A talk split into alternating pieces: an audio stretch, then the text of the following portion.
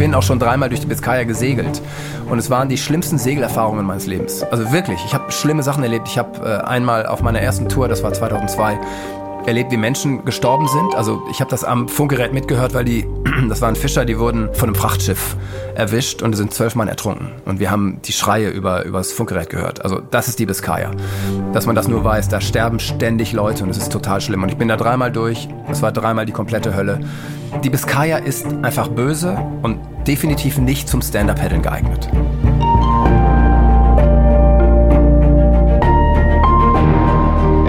Helden der Meere.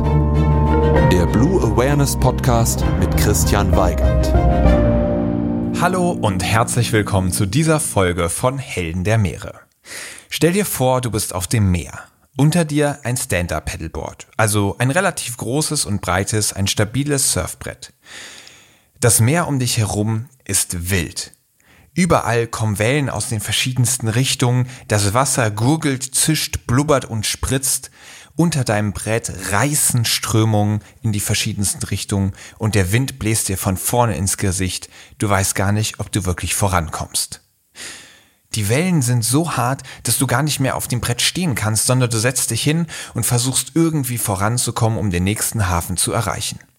In genau dieser Situation befand sich Tim Kruse. Er hat das Buch geschrieben, Pilgern mit Paddel, und hat entschlossen, den Jakobsweg mit dem Sub zurückzulegen. Und dafür musste er über die Biskaya, das wahrscheinlich wildeste und raueste, vielleicht auch das unberechenbarste Meer in Europa. In diesem Podcast erzählt er davon, wie er das eigentlich geschafft hat, welche Entbehrungen er auf sich nehmen musste und an welche Regeln er sich gehalten hat oder auch nicht, um diese Pilgerreise gut und sicher zu überstehen. Natürlich sprechen wir auch ein bisschen über den religiösen oder spirituellen Aspekt, den eine solche Pilgerreise mit sich bringt und in welcher Form ihm das Göttliche auf dieser Reise begegnet ist. Es ist, wie ich finde, ein wirklich unterhaltsames, spannendes und auch ein tiefschürfendes Gespräch, bei dem ich euch ganz viel Spaß wünsche. Advertorial. Wenn ich mir einen Film anschaue, dann ist das fast immer eine Naturdoku. Denn nichts fasziniert mich so sehr wie die Wunder, die unser Planet zu bieten hat. Besonders, wenn sich diese unter der Wasseroberfläche abspielen. Und allen, die solche Dokumentationen genauso lieben wie ich, möchte ich eine Empfehlung aussprechen. Und zwar haben sich Disney und National Geographic zusammengetan und stellen im April, passend zum Earth Month, Initiativen zum Schutz, zur Wiederherstellung und zur Wertschätzung von unserem Zuhause in den Mittelpunkt. Besonders den Earth Day, nämlich Montag, den 22. April 2024, solltet ihr euch notieren. An diesem Tag starten einige Highlights, darunter auch die Dokumentation Die geheimnisvolle Welt der Oktopusse, die vom Oscar-Preisträger und Meeresenthusiasten James Cameron produziert wurde. Ich durfte die dreiteilige Doku schon vorab anschauen und bin begeistert von diesen Tieren. Sie haben drei Herzen, blaues Blut und können sich durch ein Loch von der Größe ihrer Augäpfel zwängen. Sie sind intelligent, sozial und neugierig, aber zugleich auch furchterregend. Sie sind Meister der Tarnung und Verwandlung und sie besitzen erstaunliche Fähigkeiten, die die menschliche Vorstellungskraft übertreffen. Neugierig geworden? Selbst abtauchen in die geheimnisvolle Welt der Oktopusse könnt ihr am 22. und 23. April jeweils ab 20.15 Uhr auf National Geographic Wild im TV oder ab dem 22. April auf Disney Plus im Stream. Hi Tim. Hi Chris, schön, äh, dass wir hier zusammenkommen. Ja, ich freue mich auch riesig. Also ich muss zugeben, ich war in letzter Zeit so beschäftigt, dass ich die ganze Vorbereitung auf den letzten Drücker gemacht habe. Ich habe so in deinem Buch drin gesteckt, äh, die letzten Tage und auch die letzten Stunden tatsächlich.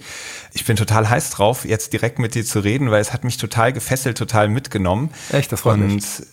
Ja, wahnsinnig cooler Trip und ich will jetzt noch nicht zu viel verraten, wir wollen ja gleich erst drüber reden, aber ich habe jetzt schon spiele ich die ganze Zeit mit dem Gedanken, wow, was kann ich eigentlich mal für ein Abenteuer starten, weil es in mir so eine Abenteuerlust geweckt hat, mhm.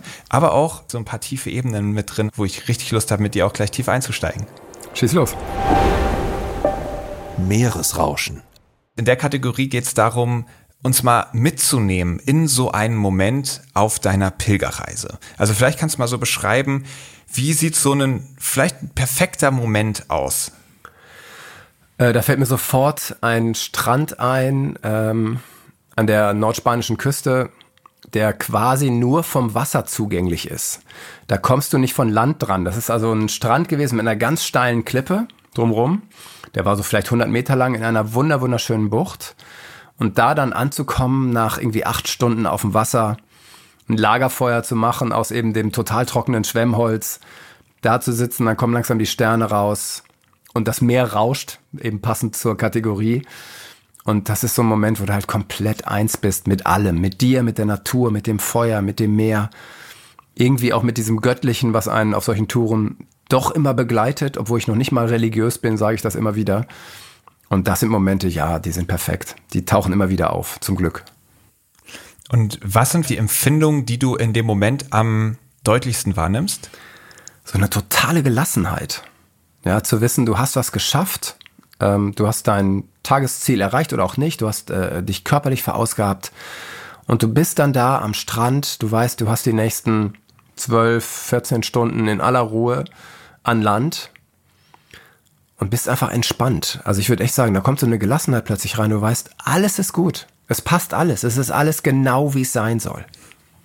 Das klingt nach einem ziemlich schönen Status quo. ja, der vergeht natürlich sofort wieder, wenn du am nächsten Tag draußen bist, die Wellen gegen dich sind, der Wind gegen dich ist, äh, wenn es regnet, wenn du körperliche Schmerzen hast, wenn das Material nicht mitmacht.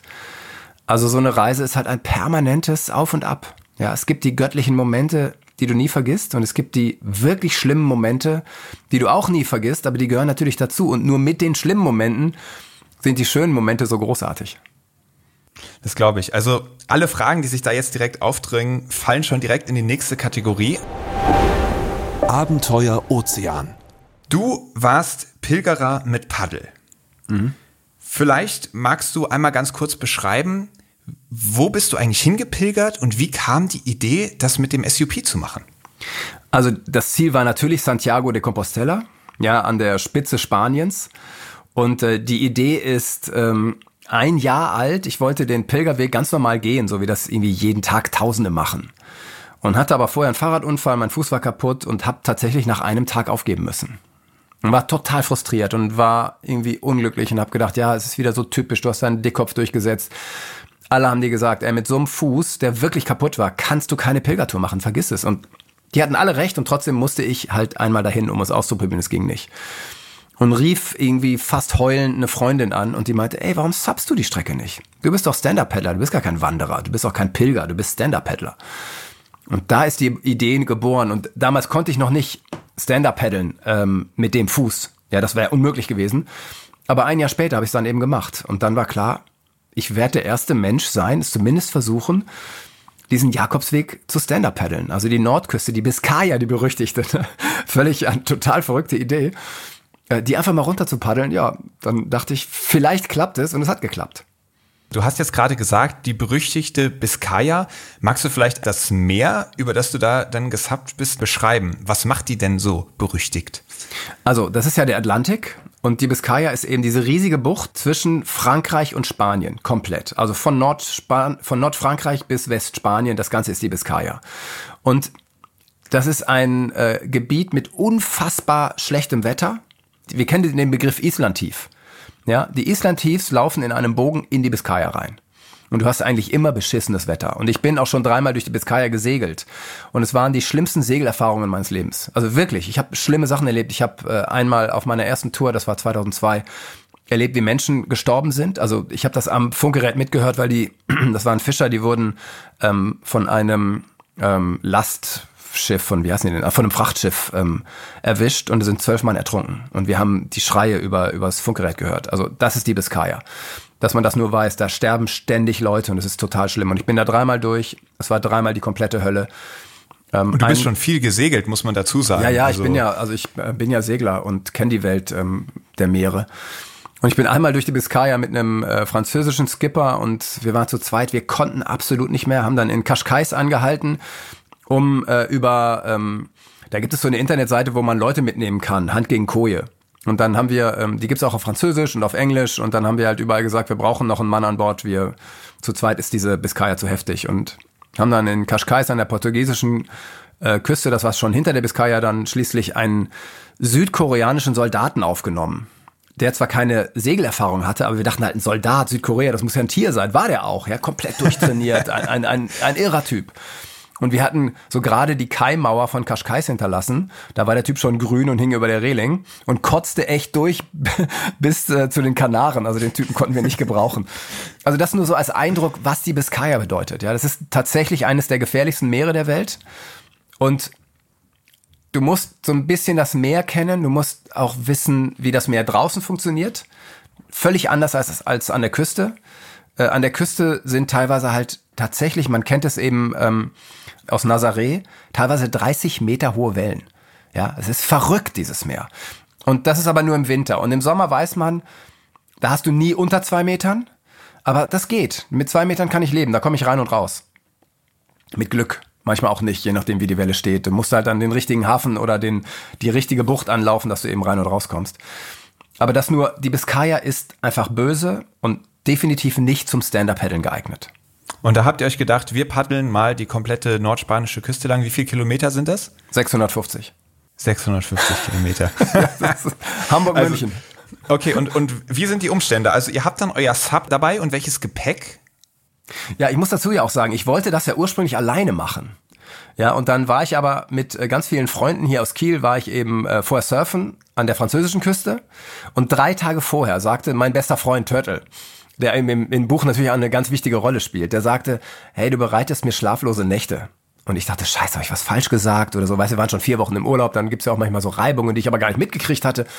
Und dann meinte ich, scheiße, was ist denn los? Und er so, ja, ich würde gern mit. Ich so, ja geil, geil, lass uns das zusammen machen, bloß nicht alleine. Und äh, dadurch wurde dieses Abenteuer auch so besonders. Es war halt meine erste richtig große Tour mit einem Freund und nicht mit irgendwelchen Seglern, die ich kaum kenne oder oder eben viele Touren habe ich auch alleine gemacht. Und das war ähm, das war grandios, so einen Typen dabei zu haben, der so positiv ist, den ich so gut kenne, ähm, der ein echt guter Surfer ist, der das Meer kennt, der genau weiß, was man da draußen, wie man sich bewegen muss. Und das war, äh, ja, das war wahrscheinlich sogar die Rettung. Ich weiß nicht, ob ich es alleine geschafft hätte ohne so einen Typen. Und um mal auf deine Frage zurückzukommen, also was an Gepäck, du hast halt dein Brett, natürlich hast du ein Paddel dabei, auch ein Sitzpaddel, also ein Kajakpaddel, dass man mal auch im Sitzen paddeln kann äh, und eine große wasserdichte Tasche, die hinten drauf geschnallt ist. Und da ist dann alles drin, ne? Zelt, Isomatte, Schlafsack, Kochgeschirr, Nahrung, Klamotten, was du halt brauchst. Wie viel Nahrung habt ihr da dabei? Also für, für einen Tag oder für fünf Tage? Hm. Nee, kannst du ja gar nicht. Ähm, du hast immer so ein bisschen Ersatz dabei, also an, an Müsli-Riegeln und so einem Kram. Und es war ja äh, letzten Sommer auch schon die Pandemie. Es war alles geschlossen in Spanien. Es war wirklich katastrophal. Wir haben häufig überhaupt nichts gekriegt. Und haben dann gemerkt, also ich esse normalerweise möglichst wenig Fleisch. Und da haben wir dann gemerkt, dass diese Chorizo, das ist so eine scharfe spanische Wurst, die gibt extrem viel Energie. Und wenn du die dann draußen isst, so zwischendurch mal so eine Wurst mit Baguette, dann bist du ganz gut versorgt. Und äh, diese Chorizo, sie war zwar teilweise war mir echt schlecht von dem Zeug, aber äh, für so eine Tour, da darf man nicht, nicht pingelig sein auf einer Pilgertour, auf gar keinen Fall. Und dann haben wir diese Wurst halt gegessen. Ja, immer so, dass wir schon genug dabei hatten, aber es gab auch Abende tatsächlich, wo wir uns die letzte Chorizo und die ist, ähm, naja, so lang wie zwei Daumen, mhm. äh, dass wir die uns dann geteilt haben und dann echt auch äh, nach acht Stunden auf dem Wasser dann hungrig eingeschlafen sind, weil wir einfach nichts gekriegt haben. Nee, da waren auch wirklich harte Zeiten dabei. Ach krass. Ja, das bringt mich direkt zu einem Punkt, ähm, mit dem Essen nicht so pingelig sein. Das war ja auch einer von sechs Tipps, die du von einer alten Freundin in Anführungszeichen mhm. bekommen hast. Also doch, doch, die ist tatsächlich alt. Die ist über 90. Genau, deswegen alte Freundin passt sehr gut. Und welche Tipps waren das? Kriegst du die noch zusammen? Ja, ungefähr. Also ein ganz wichtiger Tipp war eben, man soll nicht losziehen bei Krieg oder Seuchen. Das ist ein ganz alter Pilgertipp. Also wenn die Pest ausbricht, zieh nicht los, weil erstens du krank wirst und nicht versorgt wirst und zweitens einfach die Infrastruktur nicht mehr stimmt. Und genau das war eben der Fall. Auf dem Jakobsweg ist für alles gesorgt. Dieser nördliche Jakobsweg führt ja die Küste entlang. Und da ist eine Pilgerherberge nach der anderen und die waren alle geschlossen. Das heißt, du findest keinen, du brauchst ein Zelt, du findest keinen Platz zum Schlafen. Supermärkte sind zu, Restaurants sind zu. Die Leute verstecken sich, weil sie so Angst vor dieser Pandemie haben, gerade in Spanien, nachdem sie so lange eingesperrt waren. Das war ein wichtiger Tipp, den ich nicht ernst genommen habe. Und im Nachhinein macht das natürlich das Abenteuer noch größer. Und es gibt noch viel mehr Geschichten zu erzählen dadurch. Aber die Quälerei war natürlich zum Teil extrem.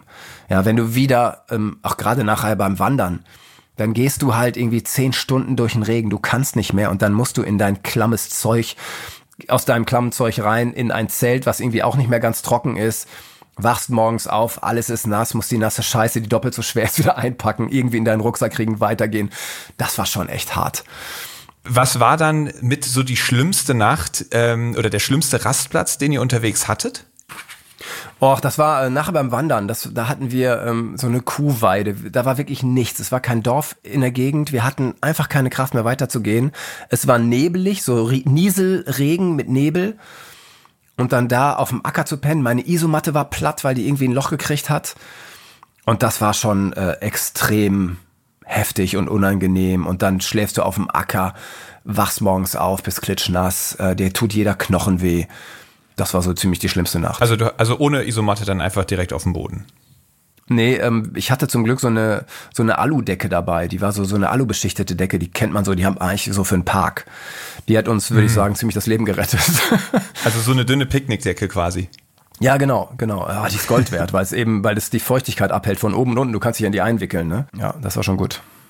Gut, in Anführungszeichen. Ich kann mir vorstellen, man könnte sich's auch noch besser äh, zusammenträumen, als sich in so eine Decke einzurollen.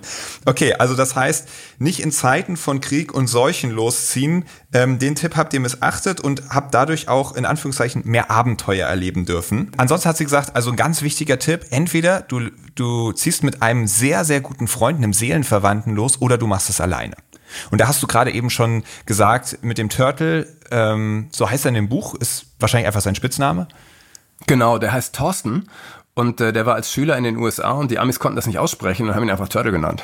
Ach so, daher kommt das. Okay, okay. Das ist natürlich spannend, weil ihr, ihr habt da wirklich heftige Strapazen durchgemacht. Und als ich am, ganz am Anfang gelesen habe, ja, da fragte ich einen Kumpel, kann ich mitkommen? Natürlich freut man sich ja am Anfang, sowas nicht alleine anzugehen. Da ist aber immer so ein bisschen die Ungewissheit dabei, wie funktionieren wir denn eigentlich, mhm. wenn es hart auf hart kommt oder wenn es mal eine richtig lange, zähe Zeit wird? Sind das dann zwei Personen, die sich gegenseitig hochziehen und irgendwie irgendwie über so eine Zeit tragen. Oder kann es vielleicht auch sein, dass es eine Person ist, die dich eher runterzieht. Und da hast du ja zum Beispiel in der Vergangenheit auch schon mal Erfahrungen gemacht bei einem anderen Versuch, äh, um Sri Lanka rumzupaddeln, wo du, sag ich mal, eher auf jemanden reingefallen bist, der dir die Tour komplett unmöglich gemacht hat. Genau, lass uns über Sri Lanka gleich reden. Ich antworte mal auf Turtle. Also, das ist ein absolut ähm, positiver Mensch. Der hat immer gute Laune. Diese, diese Typen gibt's. Ja, da gehöre ich nicht zu. Also ich, ich ich bin jetzt auch nicht launisch, aber ich habe nicht immer gute Laune, sondern ich habe auch mal schlechte Laune. Und Turtle ist jemand, gerade wenn es hart wird, dann fängt er an, La Paloma zu pfeifen. Ja, oder singt plötzlich Adriano Celentano. Azzurro. Ne? Und, und da denkst du so, wie geil, so einen Typen dabei zu haben. Der gibt so viel Kraft und der teilt alles wirklich. Ähm, das war echt viel wert. Und ich mache jetzt, nächste Woche geht die nächste Tour los. Ich mache die Elbe komplett gegen einen Ultraläufer. Also ich auf dem Sub und er läuft an Land und den kenne ich nicht. Den kenne ich wirklich nur über FaceTime äh, und aus dem Internet, aber wir verstehen uns super gut bisher. Ja, und wir sind natürlich auch nicht die ganze Zeit zusammen, sondern du bist ja trotzdem acht Stunden läuft er, ich bin acht Stunden auf dem Brett. Da sind wir getrennt. Abends schreiben wir zusammen ein Buch, was auch spannend wird.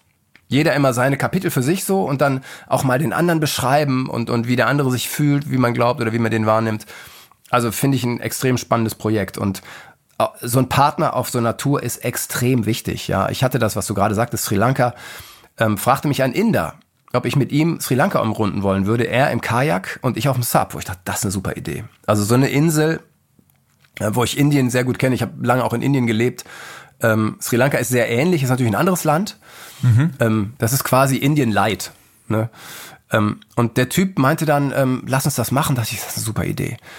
Und ich habe gar nicht nachgefragt, weil wenn dich jemand sowas fragt, also eine Hochseeinsel zu umrunden, das da brauchst du gewisse Voraussetzungen. Du musst ein, ich nenne es, also auf Englisch würde man sagen, Waterman sein. Du musst das Wasser kennen. Also tauche ich ein in der Vorbereitung. Wie sind die Winde? Wann machen wir das? Ähm, du hast Monsune von beiden Richtungen. Ja, du musst halt genau die Lücke finden, dass du es schaffst, um diese Insel zu kommen, weil du mit, mit Gegenwind nicht zurechtkommst. Also die müssen dich pushen quasi um die Insel herum. Und ich habe alles abgehört und abgefragt und gedacht, das, das kann was werden, das kann gut werden ich habe überhaupt nicht daran gedacht, dass der Typ einfach überhaupt kein Waterman war. Ja, und ich glaube sogar im Nachhinein, der konnte noch nicht mal schwimmen. ja, total verrückt. Also der ist den äh, Ganges runtergepaddelt. Und das ist ein harter Fluss, 3000 Kilometer, das muss man mal schaffen. Dachte ich, also wer den Ganges paddelt, wenn der sich im Meer auch auskennt, das kann klappen. Und dann hatte der plötzlich eine, am Anfang eine Wasser, äh, eine, eine, ähm, eine Sicherheitsweste an, wo ich dachte, boah, bei 40 Grad im Schatten trage ich jetzt keine so eine Weste, wenn keine Welle ist und wozu? Das ist jetzt ja keine Lebensgefahr. Und er meinte doch, doch, aus Sicherheitsgründen, wo ich dachte, komisch. Und dann fiel er auch schon nach ein paar Metern rein, weil er die Welle falsch angegangen ist. Und dann merkte ich, Mann, der kann ja überhaupt nicht mit der Welle umgehen und fragte ihn dann auch, warum paddelst du parallel zur Welle und nicht mit der Nase rein, bis wir hinterm Weißwasser sind und dann weiter? Ich meinte, ach so, ja, nee, ich war noch nie am Meer. ich so, wie, du warst noch nie am Meer? Nee, ich wohne in Tel Aviv, das ist 2000 Kilometer vom Meer entfernt. Quatsch, Tel Aviv, ähm, in, äh, in Neu-Delhi, das ist 2000 Kilometer vom Meer entfernt, wo du denkst, äh, warte mal, du möchtest mit mir eine Hochseeinsel machen, ohne dass du das Meer kennst, das funktioniert nicht. Und der hat dann tatsächlich nach einem Tag aufgegeben. Ja, krass. So kann es halt auch laufen. Und du hast dann auch aufgegeben. Genau, ich wollte das auf keinen Fall alleine machen, das hatte ich auch meiner Freundin versprochen. Es gibt Krokodile da, wenn dir das Brett platzt, und das kommt immer wieder vor, und du schwimmst da draußen, ich habe einfach keinen Bock drauf, von Krokodilen zu gegessen zu werden. Und dann Nachvollziehbar. Ich, nee, ich, ja, dann dachte ich halt, nee, ich, ich lasse es. Ja, dann ist dieses Projekt gescheitert. Es wäre dann übrigens sowieso gescheitert wegen Corona. Okay. Also wir mhm. wollten am äh, 5. März los. Am 18. März wurde Sri Lanka quasi komplett dicht gemacht. Wir mussten am 19. die Insel verlassen. Das war bei Turtle auf jeden Fall nicht der Fall. Du bist da nee, nee. keinem Hochstapler aufgelaufen, sondern hattest einen treuen Companiero an deiner Seite, der dich durch die härtesten Zeiten durchgetragen hat. Das wusste ich auch. Also Turtle ist ein ganz exzellenter Surfer. Ja, der lag schon mit Robbie Nash oder Laird Hamilton im Line-Up. Ja, also, okay. es, also der weiß echt, was er macht. Der geht in die hohen Dinger rein. Und mit so einem Typen, der wirklich das Meer lesen kann. Und ich bin auch ein Waterman. Also wir zusammen, das war schon ein gutes Team. Ja, das war richtig gut. Und ähm, wir passen einfach mental zusammen. Ich bin der Extrovertierte, Turtle der Introvertierte.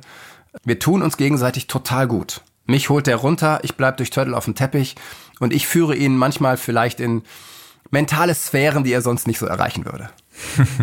Sehr cool. Okay, also der erste Tipp, den hast du auf jeden Fall super befolgt. Mit einem Seelenverwandten unterwegs. Das ist abgehakt.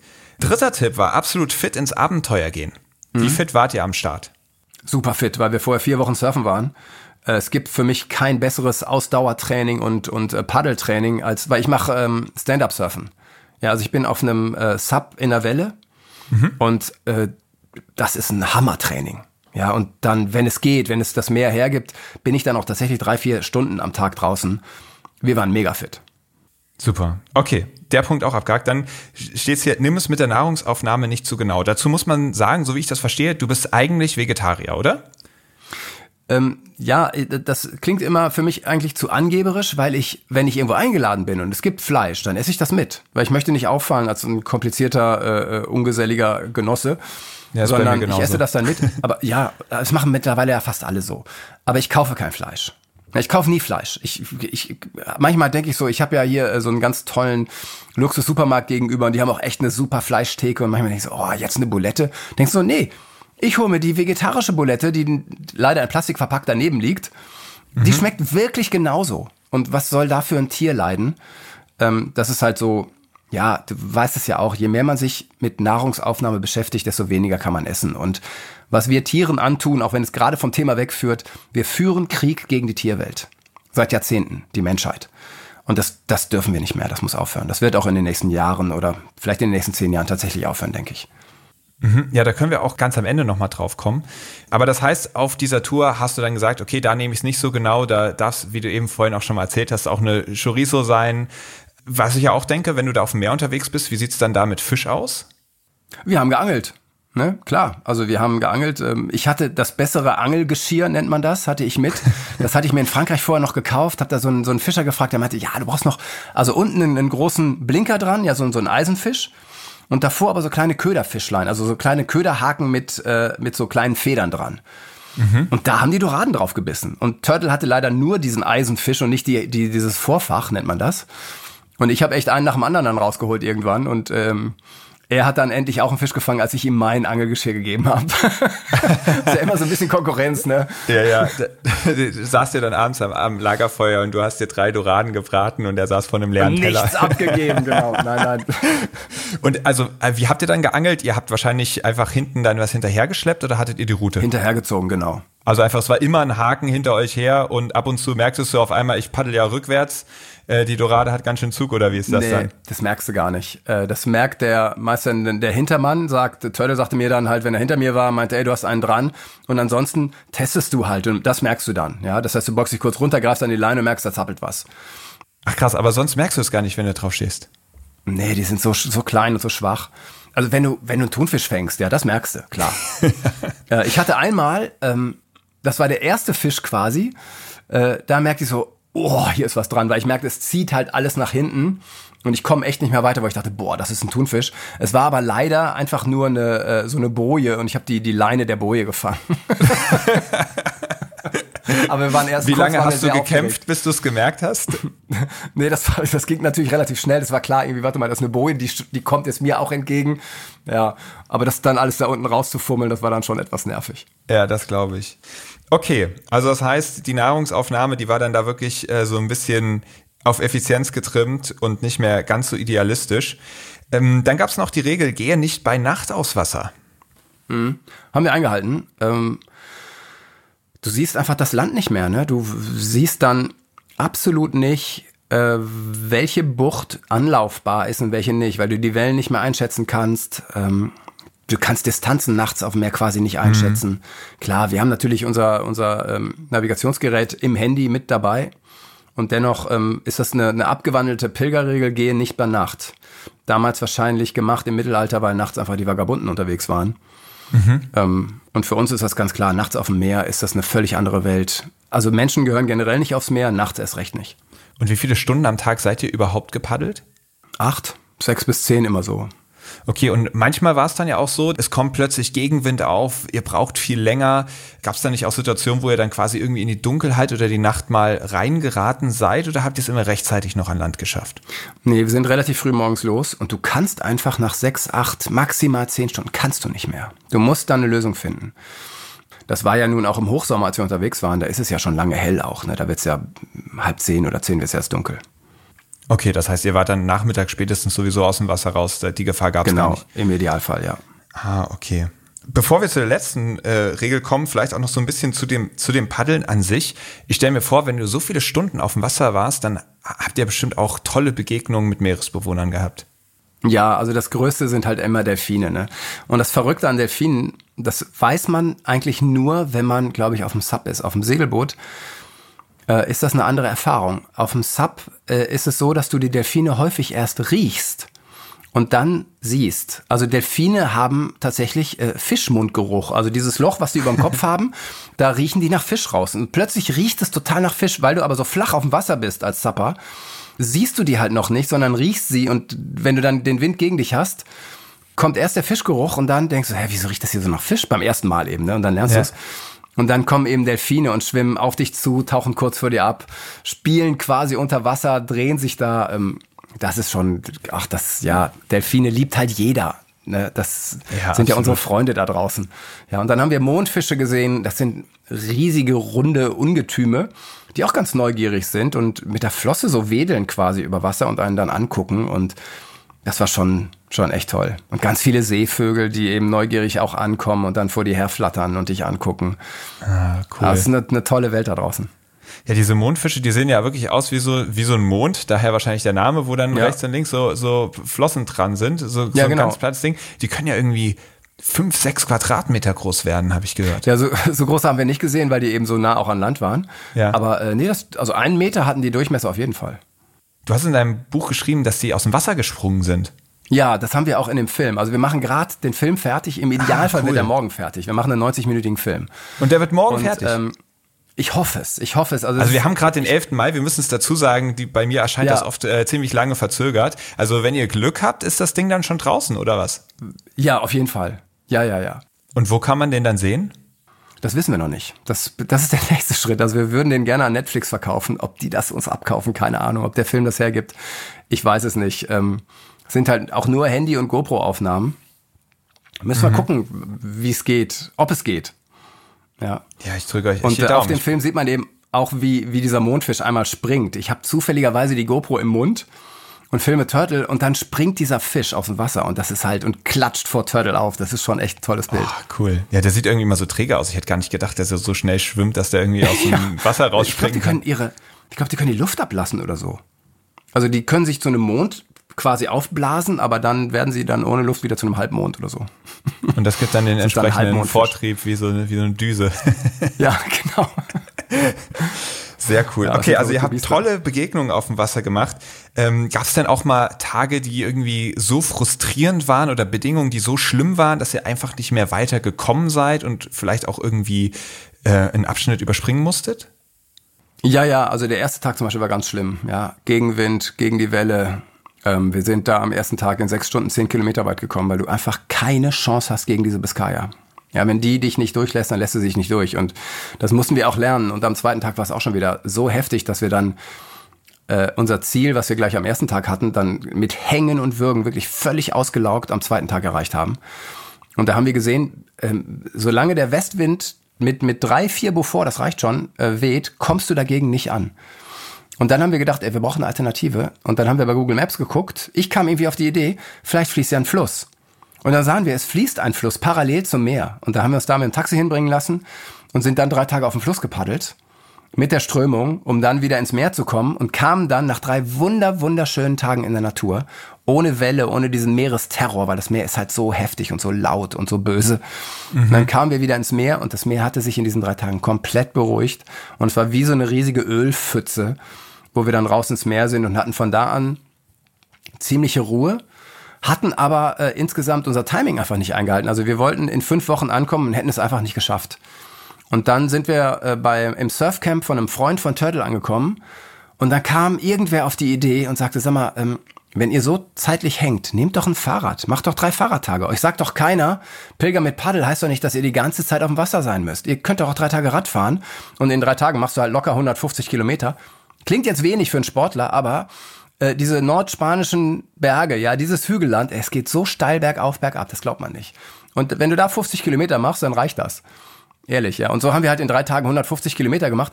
Sonst hätten wir aber au- auf dem Wasser vielleicht 60 gemacht oder 70. Und so hatten wir unser Pensum eingeholt. Und sind danach wieder aufs Wasser. Also uns wurden dann unsere Bretter nachgebracht von so einem Surflehrer. Ja, der hat die Räder dann auch abgeholt. Und dann waren wir nochmal zehn Tage auf dem Wasser. Und das war im Grunde die beste Zeit, weil da hat das Wetter gedreht. Wir hatten Rückenwind. Ja, Okay. da kommst du halt super voran. Ähm, es lief alles perfekt. Unsere Körper waren dann perfekt auf das Abenteuer eingestellt. Wir kannten die Biskaya. Äh, Wir haben viele Fische gefangen. Wir haben plötzlich öffnete sich eine völlig neue Welt, weil die Landschaft sich so verändert. Mit riesigen Klippen, also 200 Meter hohe Klippen. Mit mit so, so Felsdomen. Also du fährst in eine Höhle rein, dann hast du einen Dom, der ist so hoch wie eine Kathedrale. Ja, oder du paddelst durch Tunnel durch, die sind wie U-Bahn-Röhren. Äh, mitten im Meer, ja, auf, durch so Felsen. Also es war unfassbar plötzlich. Und diese letzten zehn Tage auf dem Wasser, die waren, ja, die waren unbeschreiblich schön. Und also da muss ich jetzt doch nochmal nachhaken. Also diese, diese Nummer mit dem Fahrradfahren dann zwischendurch. Ich glaube, wenn ich mir so einen Trip vornehme, ich paddel jetzt das ganze Ding und dann zwischendurch die Idee, aus Fahrrad umzusteigen, da müsste ich irgendwie mein Ego überwinden, äh, da nicht durchzuziehen. Hast du total recht. Hast du absolut recht, genau so war es auch. Wir hatten unser Ego ja vorher schon überwunden, als wir auf den Fluss gegangen sind und von einem Taxi zu einem Fluss gebracht werden, wurden, wo wir dachten so, ey, jetzt sitzt du hier im Taxi nach zwei Tagen, was bist du eigentlich für ein Loser? Und wir haben uns beide so schlecht gefühlt. Ne? So, ey, du hast dir hier so ein geiles Abenteuer vorgenommen, du machst es nicht, sondern setz dich auf ein Taxi und verpiss dich auf den Fluss, du Feigling. Nur weil du irgendwie den, den Kampf gegen die Biskaya nicht aufnimmst. Aber im Endeffekt war es schlau. Es war schlau, es zu machen, ja.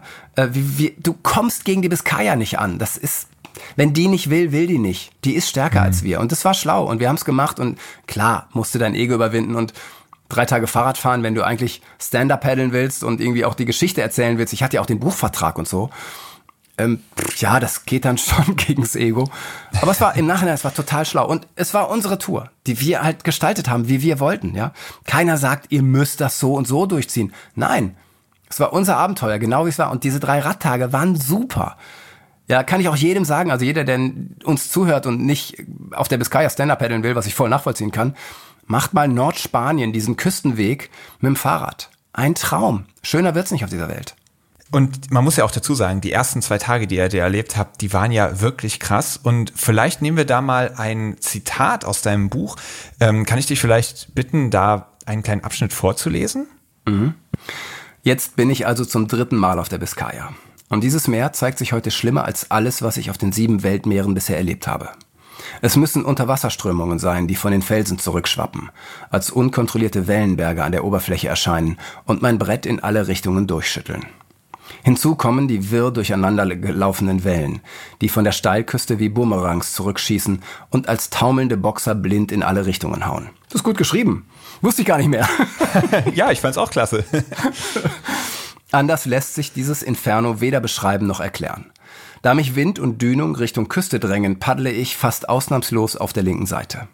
Meine Schulter sticht ab der dritten Stunde penetrant, was ich aber noch weitere drei Stunden ertragen muss. Ich würde gern zwischendurch eine Pause einlegen, aber an einen Landgang ist hier nicht zu denken, denn die Steilküste trägt ihrem Namen zurecht und das Meer würde mich zerschmettern. Wieder wird mir klar, dass wir Menschen Landlebewesen sind. Was treibt mich bloß immer wieder raus aufs Wasser? Ja, Tim, was treibt dich immer wieder raus aufs Wasser? Mhm. Also, wenn wir alle uns Urlaub vorstellen, ist es ja entweder am Wasser und in den Bergen. Es gibt eigentlich nur diese beiden, ne? Klar, es gibt auch andere Urlaube, aber irgendwie will man doch entweder wandern in den Bergen, also dieses Monströse der Berge erleben, oder am Wasser. Und das Wasser bietet uns ja auch alles, also in dem Abwechslungsreichtum. Also entweder ist es ja auch monströs in seinen Stürmen, oder es gibt uns ganz, ganz viel Ruhe, wenn ich auf diese Ewigkeit des Meeres gucke, wo du ja auch keine Spur hinterlässt. Und ich glaube, das ist es für mich. Du bist da draußen, es lässt dich passieren, wenn es will. Ebenso mit dem Segelboot. Ja, also meine ganzen Ozeanüberquerungen. Wenn das Meer dich nicht durchlässt, dann war's das. Es macht demütig und es macht bescheiden und du siehst einfach, wie klein wir Menschen sind im Vergleich zu diesem unfassbaren Ozean da draußen. Und mich erdet das, obwohl es ja Wasser ist. Und sagt mir immer wieder, ähm, wie gern ich an Land bin, wie gut es mir tut, an Land zu sein, dass wir Landlebewesen sind. Aber immer wieder es draußen zu erleben, die Kraft des Meeres und dann auch wieder glücklich zu sein, wenn ich an Land bin. Ist das auch ein bisschen sich mit dieser Kraft messen oder ist es ein sich aussetzen? Ja, beides. Ne? Ähm, man setzt sich natürlich der Kraft aus. Wir haben ja heutzutage zum Glück großartige Wetterberichte, die echt stimmen. Äh, außer auf der Biskaya, muss ich sagen. ja, das ist, echt ein, das ist echt ein böses Meer, das macht echt, was es will. Und wir haben ja so viele Sicherheitsmaßnahmen. Ja, allein, dass du ein Handy da draußen hast. Also angenommen, der Wind dreht und du kommst nicht gegen an und der treibt dich raus aufs Meer. Naja, dann rufe ich halt gerade die Wasserschutzpolizei an, die holt mich ab. Oder, oder die Seenotrettung. Ja, du hast ja auch da draußen noch Empfang, also sogar relativ weit immer. Du hast meilenweit Empfang, weil ja nichts unterbrochen wird.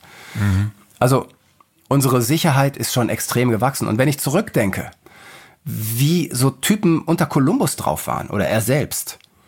Ja, du fährst raus auf einen Ozean und du weißt nicht wohin.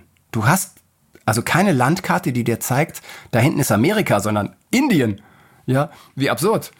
Ähm, und also was, was die gemacht haben, welchen Strapazen die sich ausgesetzt haben, ja, alle, also rar getakelt, diese Schiffe, dass du ja noch nicht mal kreuzen kannst, also völlig den Winden ausgesetzt bist und dann wenn es schlecht läuft, ja auch irgendwie an Land gespült wirst durch die Winde, ähm, weil du einfach nicht gegen ankreuzen kannst. Das waren halt Gefahren. Was wir heutzutage machen, wir sind schon ganz schön in Watte gebettet, wenn wir unsere Abenteuer heutzutage machen. Und es klingt immer so großartig. Und am Ende, es sterben nur sehr, sehr wenige Menschen auf ihren Abenteuern heutzutage. Das passiert auch und das ist höchst tragisch. Aber wenn man überlegt, wie viele Schiffe sind damals eigentlich rausgesegelt und wie viele kamen zurück, ich glaube noch nicht mal die Hälfte. Ja, es ging einfach nicht zurück, Echt? häufig. Und dann, ja, und die konnten auch nicht schwimmen, das kam noch dazu. Es wurde denen immer gesagt, lernt nicht schwimmen, dann sterbt ihr schneller. Das ist natürlich Mist, weil häufig sind die, die Boote ja erst an, in Landnähe auf Felsen gelaufen und du hättest noch an Land schwimmen können. Und die Leute konnten halt extra nicht schwimmen, damit sie schnell untergehen. Ja, also so, so Ideen hatten die damals noch. Und Wahnsinn. ja, das, ja, und das war ein Abenteuer. Und was wir heute machen, ja, ist auch Abenteuer, aber ja, ist ein Abklatsch gegen das, was die früher gemacht haben. Also klar, in dem Vergleich ist es äh, was ganz anderes, aber trotzdem habt ihr eine wirklich entbehrungsreiche Tour gemacht und das war ja, war dir ja auch ab Anfang an klar. Ihr habt ja gesagt, die letzten Meter seid ihr dann zu Fuß gegangen. Also klar, Santiago de Compostela liegt ja gar nicht am Meer selbst. Ihr musstet also die letzten Meter wandern. Jetzt stelle ich mir das 188 so vor. Kilometer. Also die letzten Meter, okay, ich nehme es zurück. 188 Kilometer musstet ihr noch wandern hinten drauf. Stelle ich mir jetzt aber erstmal so vor, nach dem, was ihr da erlebt habt, ist das dann ja wahrscheinlich ein Spaziergang. Ja, das haben wir halt auch gedacht. Wir dachten so, komm, ey, ich meine, wir hatten vier Wochen Surfurlaub hinter uns. Dann waren wir fast vier Wochen auf dem Wasser, hatten dabei ja noch irgendwie diese Radtour gemacht, die auch anstrengend war und wir dachten, wir sind in Topform. Wir waren ja auch super abgemagert, haben echt viel Kilo verloren, dachten so, ja komm, diese paar, sechs, sieben Tage, die wandern wir da schnell runter. Und es war nochmal so anstrengend, ich glaube, weil wir einfach so ausgelaugt waren und unsere Körper überhaupt nicht auf Wanderschaft ausgelegt waren. Ja, wir waren dann ja auch zwei Monate lang nicht joggen, nicht groß wandern, gar nichts, sondern einfach immer nur auf dem Wasser gewesen. Das heißt, unser Oberkörper war total durchtrainiert. Ja, Brustmuskeln bis zum Abwinken. Aber die Beine waren verkümmert. und es fing ja schon nach irgendwie 15 Kilometern an, dass das Turtle nicht mehr konnte. Er hat gesagt, hey, kannst du mein Zelt nehmen? Ich, ich pack das hier nicht. Das ist so schwer, dieser Rucksack wo du denkst, warte mal, diese beiden Typen, die ja wirklich durchtrainiert sind, die so viel durchgemacht haben, die schaffen es nicht, diese beschissenen 188 Kilometer nach Santiago zu gehen. Und das war eine Quälerei. Und ich habe seitdem ein völlig anderes Verständnis fürs Pilgern, für die Massen, die nach Santiago gehen, was die durchmachen. Ja, wir haben da ja dann andere Pilger getroffen, ey, komplett blutige Füße. Da war ein Typ, der hat sich äh, der hat sich Nadeln durch die Füße gesteckt, weil er glaubte, dass äh, das würde helfen gegen die Blasen. Und so, oh Gott, das war ein Soldat, ein spanischer Soldat war das. Und was die Leute da gelitten haben, also ja, alle von uns haben ja schon mal zumindest von diesem Harpe Kerkeling Buch gehört und der leidet ja auch. Und das bestätigt sich. Also Wandern, jeden Tag 30 Kilometer, sagen wir mal, ist eine wahnsinnige Quälerei. Okay, also das heißt, das war dann kein Spaziergang, sondern nochmal echt eine Strapaze am Schluss. Wir kommen mal zu dem letzten Tipp, den dir deine alte Freundin damals gegeben hat. Und zwar ist das der Tipp, pilgere in der Furcht vor Gott. Bist du religiös? Nee, kein Stück. Ehrlich, ich muss das auch immer wieder äh, unterscheiden. Also, ich würde von mir ganz klar sagen, dass ich gläubig bin. Ja, ich glaube an sowas wie Gott. Aber Gott ist auch ein religiöses Wort. Also nennen wir es mal höhere Macht ich, ich, ich, da, da ist was. Also ich gucke hier aus dem Fenster, da ist was. Was, was bringt denn das alles zum Laufen? Was, was hält denn diesen Körper am Leben? Ja, das ist ja, also für die äh, christliche Kirche ist es dann der Heilige Geist, der in uns wohnt. Halte ich für totalen Käse. Nee, das sind natürlich auch alles biochemische Sachen. Aber wer hat denn das alles äh, entwickelt und erfunden? Und mhm. ja, also ich bin wirklich nicht religiös und ich sehe auch, was religiös, was Religionen anrichten. Äh, wir sehen es im Moment, ähm, sehen wir es in Israel. Wir sehen es immer wieder an der katholischen Kirche mit ihren, mit ihrem Missbrauch, äh, der wirklich so schäbig ist, wie schlimmer nicht sein könnte. Wir, wir sehen es an, an Islamisten. Du hast es in fast jeder Religion, dass es schief läuft. Deshalb, ich bin kein Stück religiös, aber ich bin gläubig. Und das sind natürlich alle religiösen Menschen, egal welche Religion, sie glauben an die höhere Macht. Mhm. Und diese höhere Macht, in unserem normalen Leben, ja, mit unseren Handys und unseren Computern und unserer Watte verpackten, versicherten äh, Welt, wir nehmen das fast nicht mehr wahr. Und wenn du dann aber da draußen bist, dann begegnet dir das Unkontrollierte. Und das ist ja das Göttliche. Dieses, diese Natur, die macht, was sie will, die mit dir spielt, wo wir ja Teil davon sind. Auch in unserer überzivilisierten Welt haben wir auch vergessen, dass wir ja auch Natur sind. Ja, wir sind Human Beings. Ja, wir sind Lebewesen auf diesem Planeten. Also wir sind Teil des Planeten. Und natürlich sind wir auch Natur, trotz aller Künstlichkeit um uns herum. Und sich dessen wieder klar zu werden. Ja, das ist es halt für mich. Und ähm, ja, und dann lernst du irgendwann Ehrfurcht vor Gott. Auf jeden Fall. Ich bin total ehrfürchtig.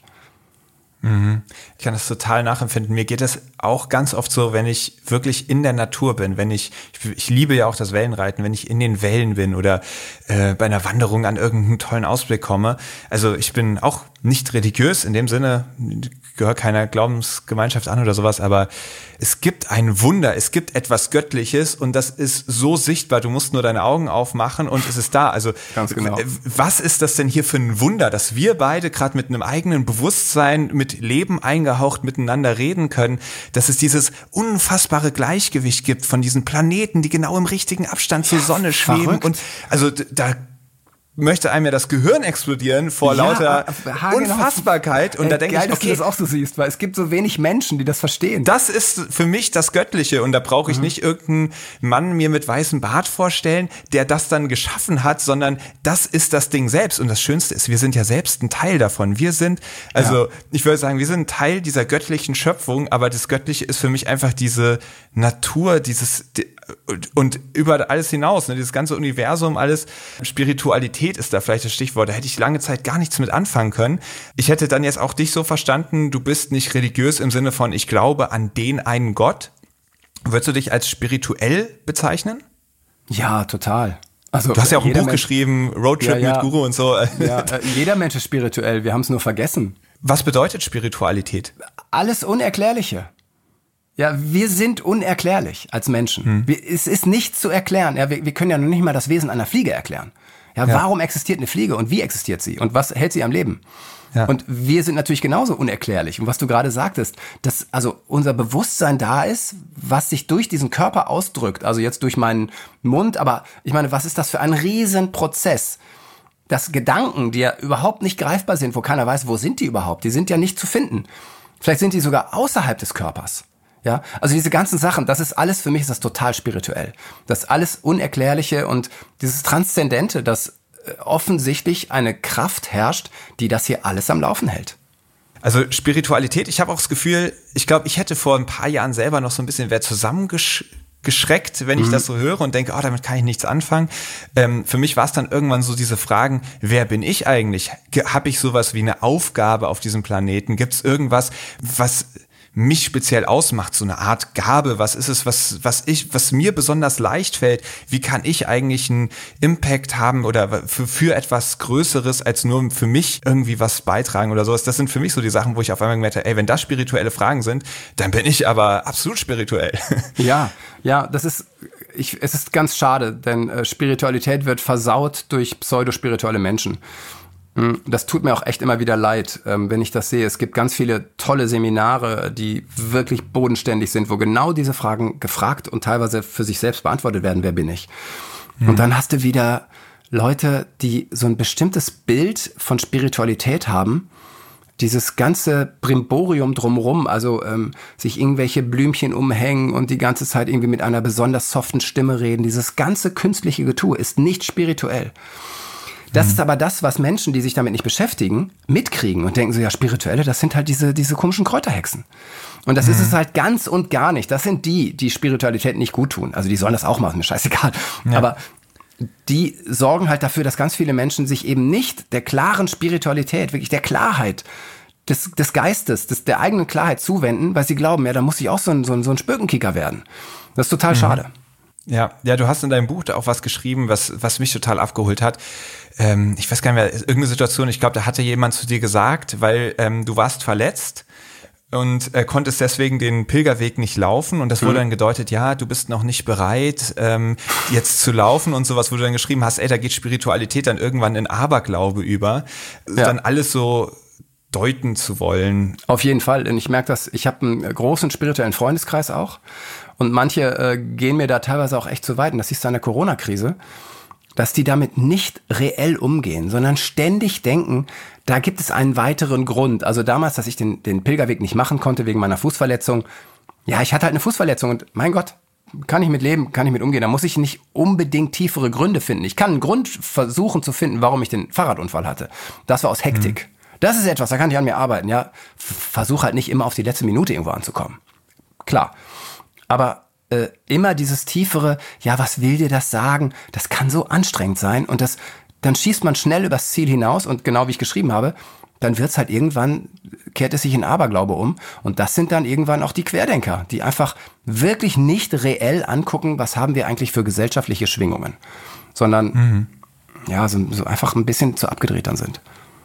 Okay, was mich jetzt auf jeden Fall noch interessieren würde, so eine Pilgerreise, wie hast du es eben beschrieben, eine Reise, die dich verändert auf dem Weg mhm. zum Ziel, in der du etwas über dich lernst.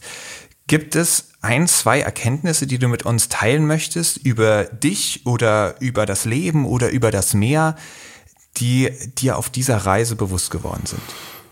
Also eins, was total wichtig ist, was ich allerdings immer wieder feststelle, ähm, dieser platte Spruch, der Weg ist das Ziel. Das ist einer der wichtigsten Sprüche und der wird einfach viel zu häufig auch wieder missbraucht, ja, von besonders spirituellen Menschen, die es ständig anführen müssen und irgendwann ist dieser Spruch so platt und abgedroschen, dass der seine Wahrheit und Klarheit verliert. Jedes Mal, wenn ich an ein Ziel komme, bin ich eigentlich vom Ziel gar nicht so angetan. Ja, das war auf der Donau so, äh, das war jetzt an der Kathedrale auch wieder so. dann bist du da, bist platt, bist glücklich, dass du es geschafft hast. Aber das Ziel, wo du denkst, oh, jetzt kommt die Erleuchtung, um es mal übertrieben darzustellen, ja, das kommt halt nicht, sondern du bist einfach nur da und du stellst fest, ja, das Ziel ist auch nur ein Wegpunkt. Und das Ziel ist kein Stück wichtiger als alle Wegpunkte davor. Und dann denkst du am Ziel zurück und denkst so, warum war ich eigentlich auf dem Weg nicht viel glücklicher? Ja, warum habe ich das nicht noch viel mehr genossen? Warum war ich nicht voll da auf dem Weg? Das kommt natürlich auch manchmal vor, aber ähm, das ist für mich das Wichtigste. Wir haben immer so viele Ziele im Leben und dann erreichen wir die und dann kommt halt direkt dahinter das, ja und jetzt? Was mache ich denn jetzt? Was ist denn jetzt mein Ziel? Und wir haben den Weg, der zu dem Ziel geführt hat. Das ist ja auch in unserem normalen Leben angenommen. Du hast ein berufliches Ziel oder ein familiäres Ziel oder was auch immer dass wir ganz häufig vergessen, dass der Weg dahin total wichtig ist und auch echt mitgenommen werden muss und bewusst mitgenommen werden muss und nicht abgehakt werden muss als etwas Lästiges, sondern der Weg ist echt, unser ganzes Leben ist ja ein Weg. Und das Ziel ist nicht der Tod. Ja, das ist halt nur das Ende des Wegs. Im Körper, im, also im, im Körper. Ich kann mir gut vorstellen, dass es irgendwie anders weitergeht. Aber das werden wir so vermutlich nicht erfahren. Aber äh, ja, der Weg ist das Ziel ist für mich ähm, sicherlich einer der wichtigsten Slogans, auch wenn er schon so schrecklich abgedroschen ist. Oder vielleicht gerade deshalb, um immer wieder mit, mit Leben zu füllen, diesen Slogan. Tim, ey, da holst du mich schon wieder so ab. Das ist nämlich auch was, was, wo ich immer wieder diesen Spruch bringe und mir rollen sich so die Fußnägel auf, weil ich so denke, oh, ich weiß, er ist so abgedroschen, aber er stimmt halt einfach. Also ich kenne so viele Menschen, die treffen jetzt gerade Lebensentscheidungen. Welche Jobs mache ich? Wie strukturiere ich mhm. eigentlich mein Leben? wo es ganz auf dieses Um zu, ich mache jetzt irgendwie eine gewisse Zeit etwas, um später dann was zu erreichen. Und das Einzige, was gewiss ist, ist das Hier und Jetzt. Und meiner Meinung nach sollte man versuchen, das, was man jetzt hat, so gut wie möglich zu gestalten. Weil stell dir mal vor, du buckelst dich jetzt drei Jahre ab und hältst irgendwie durch und dann hat sich auf einmal irgendwas verändert und das Ziel, auf das du die ganze Zeit hingesteuert hast, ist gar nicht mehr da. Oder irgendwie sowas. Genau. Das, das kann passieren. Und deswegen, die drei Jahre, die sollten schon so sein, dass es dich aus den Latschen haut, weil es so genial ist. Und das Schöne ist ja immer, wenn du in dieser Energie bist, also in diesem Modus, wo du sagst, ey, ich bin gerade voll an dem Ort, wo ich sein möchte. Ich lebe gerade voll so, wie ich leben möchte. Daraus entstehen dann ja die genialsten Sachen. Ne? Dann wirst du so gesehen, wie du sein möchtest. Und das ist es ja genau, dann folgst du ja dir.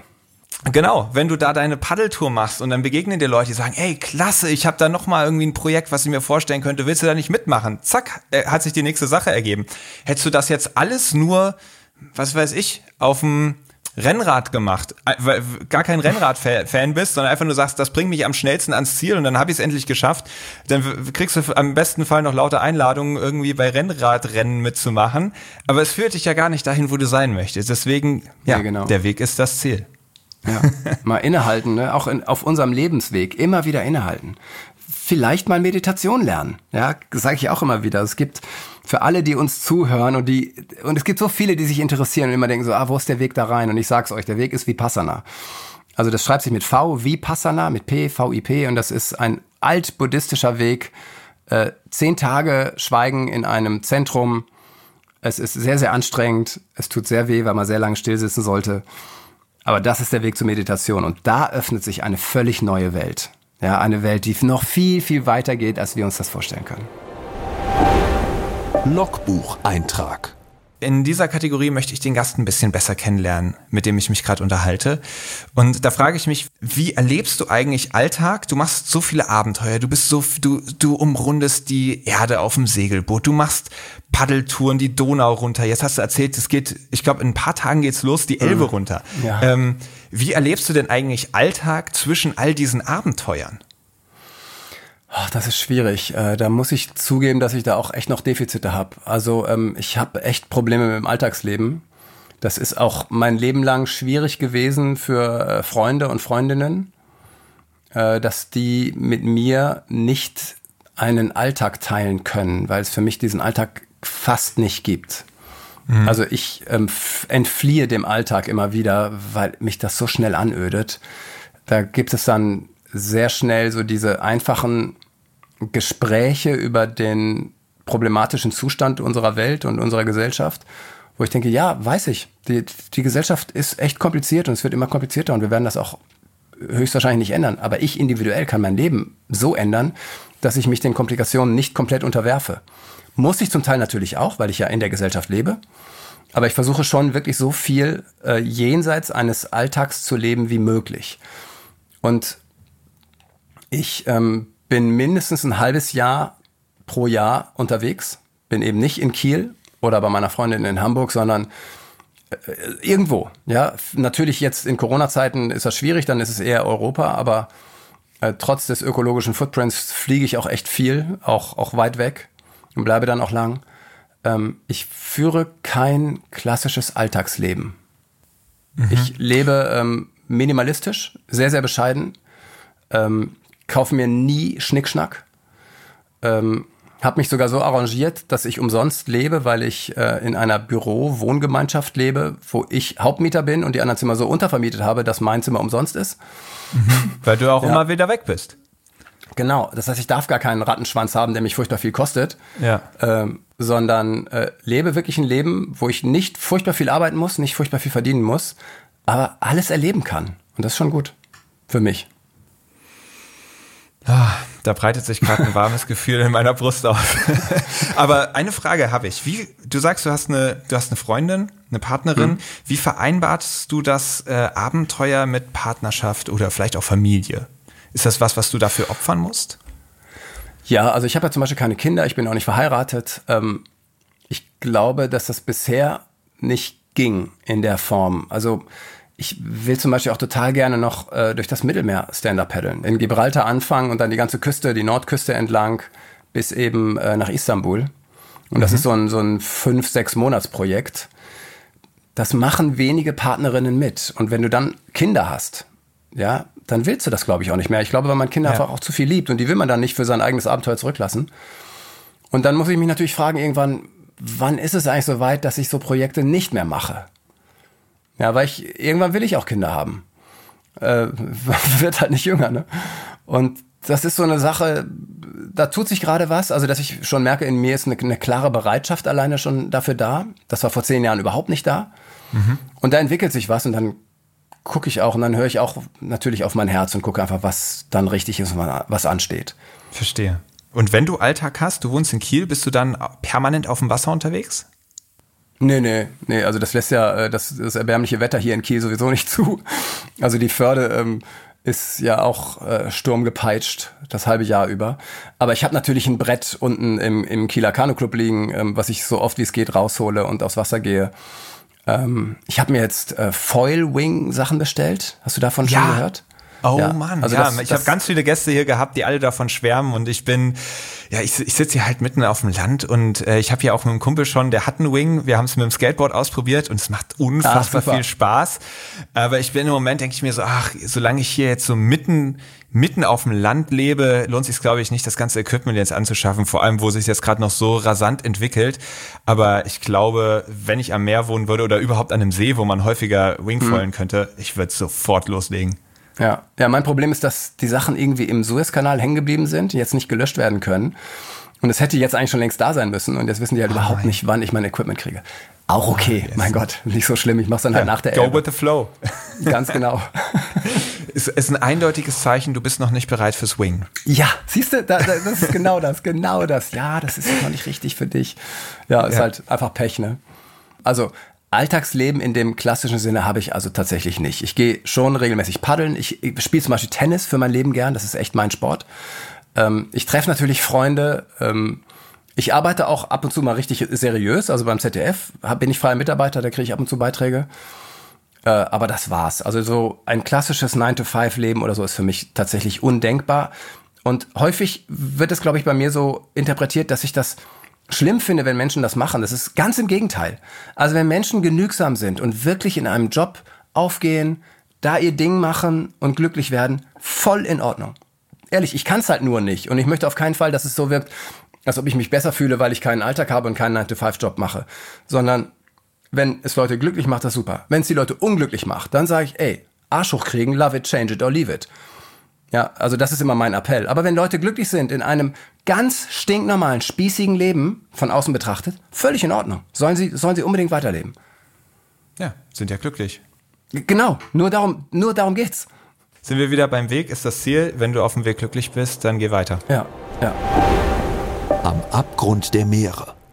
Du hast sehr viel Zeit auf dem Wasser verbracht, also speziell jetzt auf dieser Paddeltour in einem Tempo das Wasser auch erlebt und aus einer Perspektive, du standest ja quasi mit den Füßen drauf, ähm, wo du wirklich mitbekommst, wie es um die Meere steht. Wie steht's um die Meere? Oh, katastrophal. Also wirklich katastrophal. Wir ähm, haben so, am Anfang hatte ich noch eine Mülltüte dabei, wo ich den ganzen Plastikmüll, den ich, der da rumtrieb, gefunden habe, eingesammelt habe. Das habe ich nach zwei Tagen aufgegeben. Du kommst nicht gegen an. Und äh, je weiter wir dann Richtung Westen kamen, desto weniger wurde es. Allerdings, wenn wir uns den Städten genähert haben, dann wurde es wieder schlimmer. Ja, oder wir sind in Bilbao über einen Fluss gepaddelt. Der hat so nach Scheiße gestunken, wirklich nach klarem, ungeklärten Abwasser. Äh, das kann man sich nicht vorstellen. Und das läuft halt original eins zu eins in den Atlantik. Wir Menschen haben völlig vergessen, worum es geht. Es geht einfach darum, dass wir in Frieden mit diesem Planeten leben und unser Profitdenken, dieses immer weiter, immer noch mehr, das muss ein Ende haben. Und ich bin mir auch sehr sicher, dass ein Bewusstseinsumschwung gerade stattfindet, dass diese katastrophale Situation, die wir täglich hervorrufen, durch unser Profitdenken und durch unseren kranken Konsum, dass das bald endet. Bin ich mir relativ sicher. Und wie? Indem wir äh, einfach Systeme umstellen. Also, äh, dass zum Beispiel jetzt der Bundeswirtschaftsminister ein Gesetz verabschiedet hat, wo nicht nachzuvollziehen ist, woher Produkte kommen, sondern nur der Schritt davor. Das ist eine solche Frechheit. Und das wird die nächste Regierung zum Beispiel besser machen. Und dann siehst du, was weiß ich, wenn du, äh, du kaufst dir ein, du baust ein Haus, ja, und du orderst den Sand. Dann siehst du, ach, der Sand kommt von einer Insel auf den Philippinen, der da illegal abgebaut wurde, ist ja interessant. Kaufe ich nicht, kaufe ich anderen Sand. Mhm. Ja, also wir werden immer mehr in Richtung Nachhaltigkeit kommen. Und natürlich wird es irgendwann noch viel, viel bessere Ersatzprodukte noch für Fleisch und Fisch geben. Wir dürfen auch keinen Fisch mehr essen. Ja, die Meere sind echt überfischt. Absolut. Das ist schlimm. Du wirst wahrscheinlich auch die, die ähm, Netflix äh, Doku, genau, Doku gesehen haben, äh, Seaspiracy. Das ist echt katastrophal, was wir Menschen machen, ja. Dass wir Delfine abschlachten, damit die uns nicht unseren Fisch wegessen. Das ist so schlimm. Das ist ein solches Verbrechen gegen die Tierwelt. Absolut. Wir sind eine ekelhafte Spezies, das kann ich anders nicht sagen. Ja, ja, diesen Film, also ich hab's auf den verschiedensten Kanälen schon getan, aber den kann ich wirklich nur allen HörerInnen nochmal wirklich ans Herz legen. Der ja. zieht einem die Schuhe aus, weil es krass ist. Es ist so krass, was man darin alles sieht, aber es öffnet einem auch komplett die Augen und mhm. macht klar, Fisch essen. Also man, man hört ja ganz oft so, ach, du bist Vegetarier, isst du denn Fisch?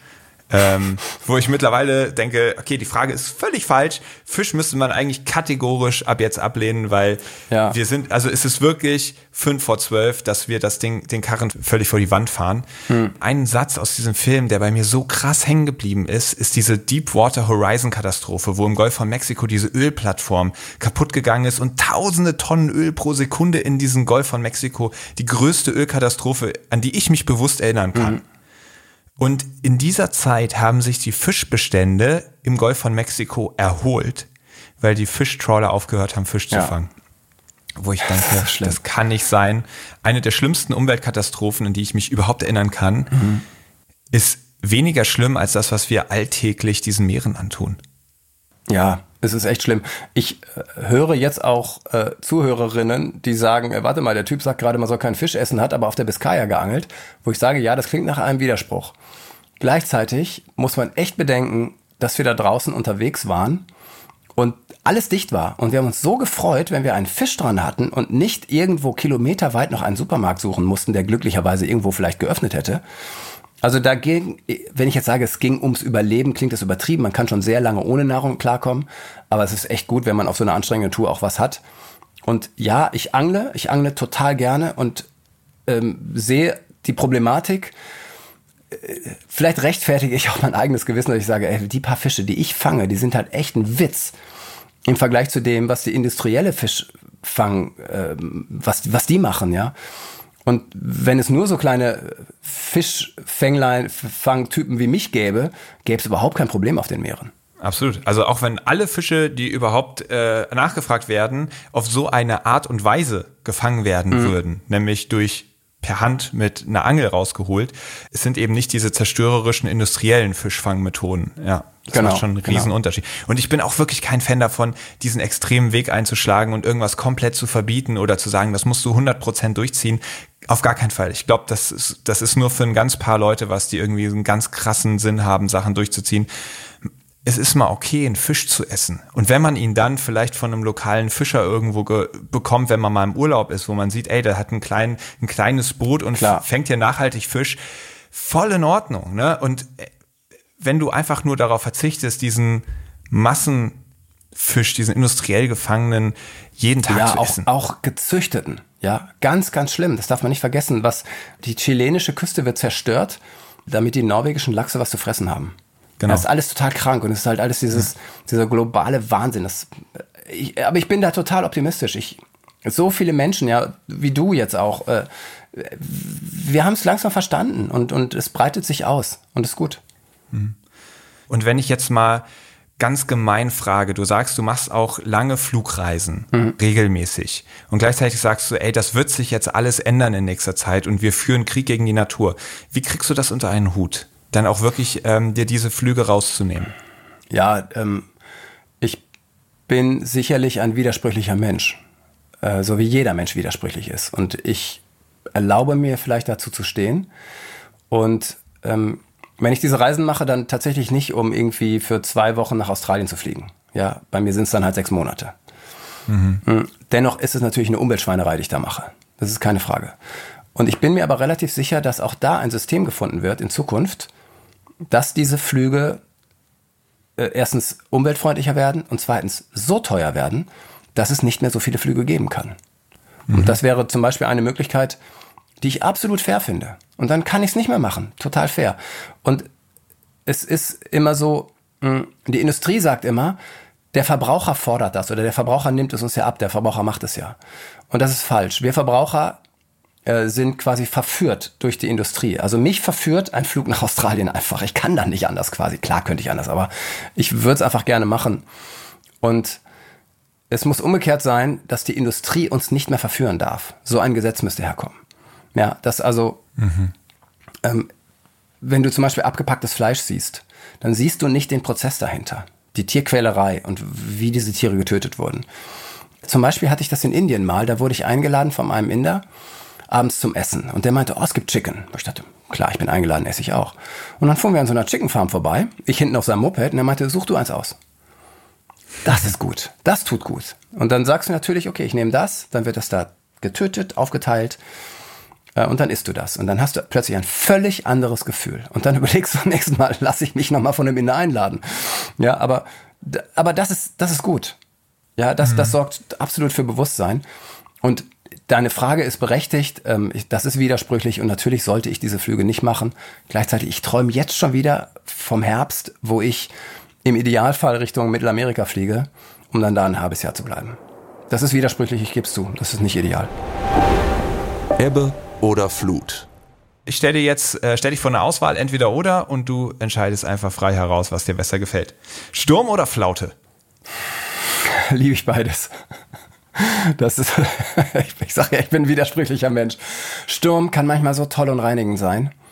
Äh, in allen Lebensbelangen, äh, auch auf dem Meer.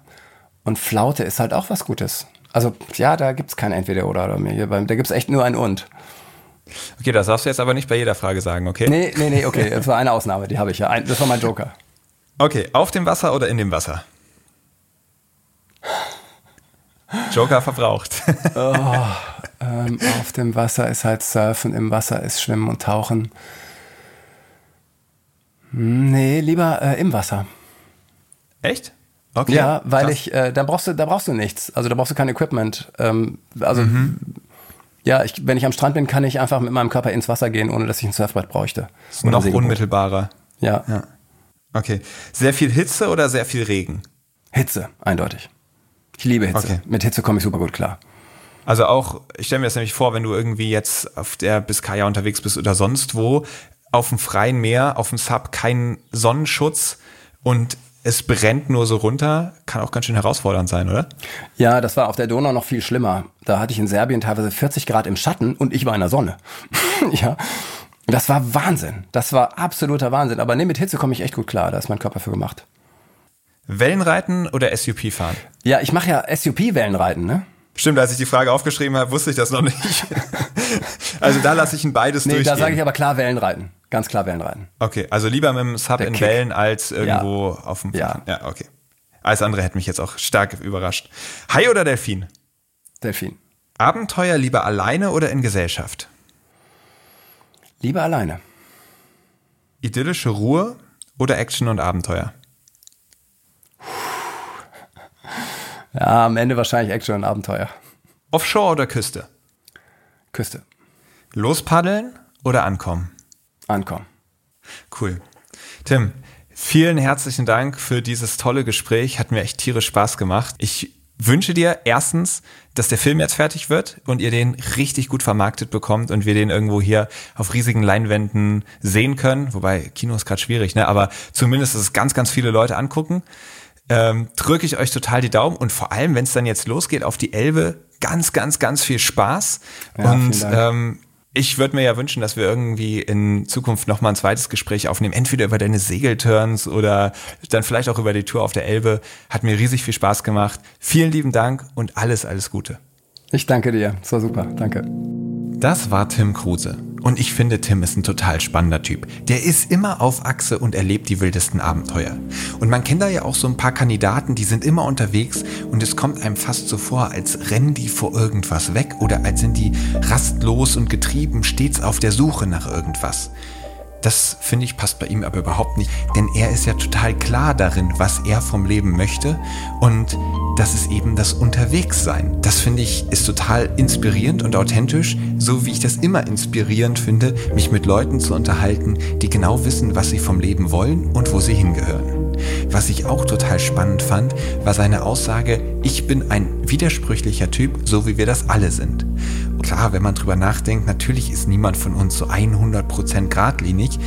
Aber ich muss zugeben, ich wäre das schon gerne. Zumindest mein Ego wäre es gerne. Und ich habe da manchmal ganz schön Schwierigkeiten mit, wenn ich das Gefühl habe, oh, oh, oh, hier widerstoße ich vielleicht gegen ein paar Prinzipien oder Ideale, die ich eigentlich habe.